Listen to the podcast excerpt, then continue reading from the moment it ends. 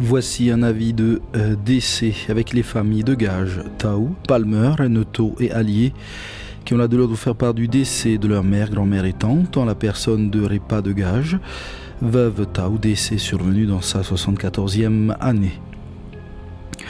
Son corps est euh, exposé, salle de réunion du lotissement Vaitavatava à Papeete, où aura lieu une veillée de prière ce dimanche 19 mars à partir de 18h.